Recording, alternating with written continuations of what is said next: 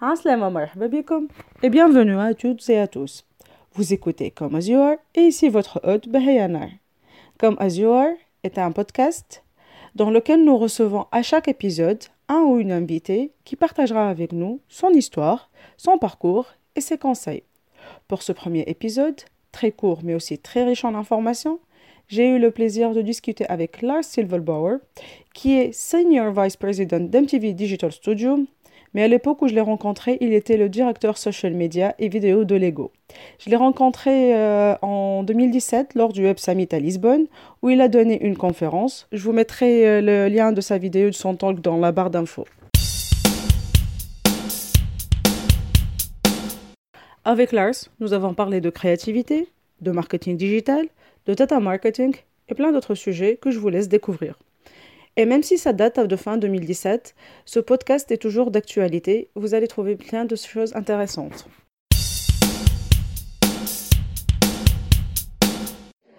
Thank you, Lars, for meeting with us today. So, my first question will be the, earlier on the stage, you said leverage the creative power of the words. So, don't create a campaign, create a stage. Can you explain further? Yeah, of, of course I can. I, I think it's it's essential if you want to engage creators, if you want to engage the the the, the imagination and, and creativity with other people, then you can't approach it like you do in a traditional marketing campaign.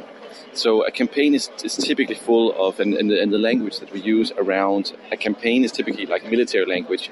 It's about pinpointing and targeting. It's about penetrating. It's about uh, really, really being a one-way street. An, basically a company uh, out way of thinking. But if you want to engage creators, if you want to engage, engage creativity and inspire creativity, you need to basically create a stage. You need to, to put incentives out there for people to, to create. And I think that's that's the important difference between a traditional uh, marketing, advertising mindset and how to engage with with creators and how to engage with people who, who want to, to use their imagination, use their creativity, uh, and connect it with your product. Okay maybe that it comes to the next question. Do you think we need a huge budget to create a great campaign and creative campaign? Also, like uh, most uh, the clients in Tunisia wants to create buzz, just generate buzz. Do you think we need budget or what we need to do that? I, th- I think if you want people to do something in a company, you need to pay them. And I think there's been a misunderstanding that social media is cheap and it's it's like uh, oh we can't afford TV so we, we do cheap social media marketing instead. I think that's the wrong wrong way to approach it. You don't start doing social media because it's cheap. Uh, there might be different way of spending then. Like you might need to invest in people instead of investing in media spend.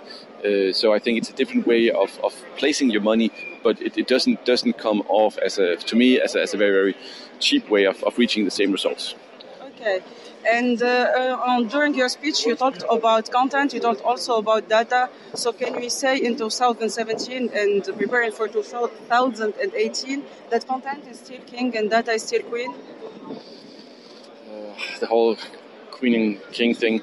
Uh, I think I think creativity is is what is needed, but through the data we get a lot of questions.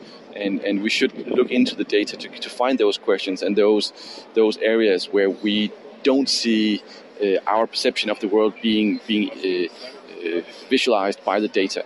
And those areas, in those moments, is where we need to ask ourselves, what is the like, what's the hypothesis of of this meaning that or that or that, and then we need to add that to the like the creative development, because the data will tell us a lot of things, but they might not be able to tell us the the the, the future creative idea.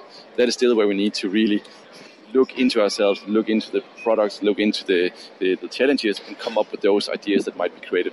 And we also need to look, of course, into the into the, the, the creativity that lies with the consumers, with the fans, and with the, with the, with everyone.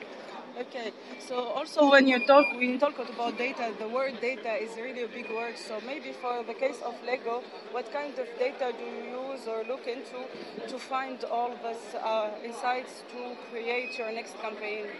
Oh, that's like it, it is a bit of a big word, and it, it's a we use a ton of different data sources, and it really depends on the area that we're going to like look into, and and then the, the, the specific objective that we have and then we select the data sources, and sometimes we add different sources just to, just to to see if there are correlations between something we didn't consider uh, to to understand things better. So so data is a is a huge area, and it's it's just getting more and more complex, but also in some areas easier to access and to use. Okay, and for the next year or for 2018, what do you think are going to be the next big trends in digital marketing and social media?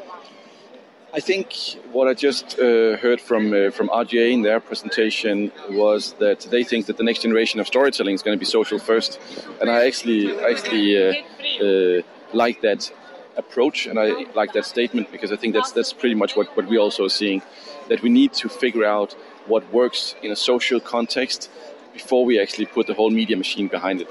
Uh, so I think that that is going to be one thing, and then you can add, of course, all of the video formats with uh, augmented reality, 360 videos, and so on. It's, it's going to be uh, quite influential as well. Okay, thank you very much. You're welcome.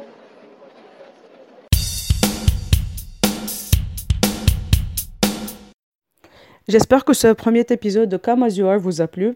Et désolé si le son n'était pas top. C'était un peu le condition euh, de l'enregistrement à l'époque au Web Summit et on n'avait pas trop le choix.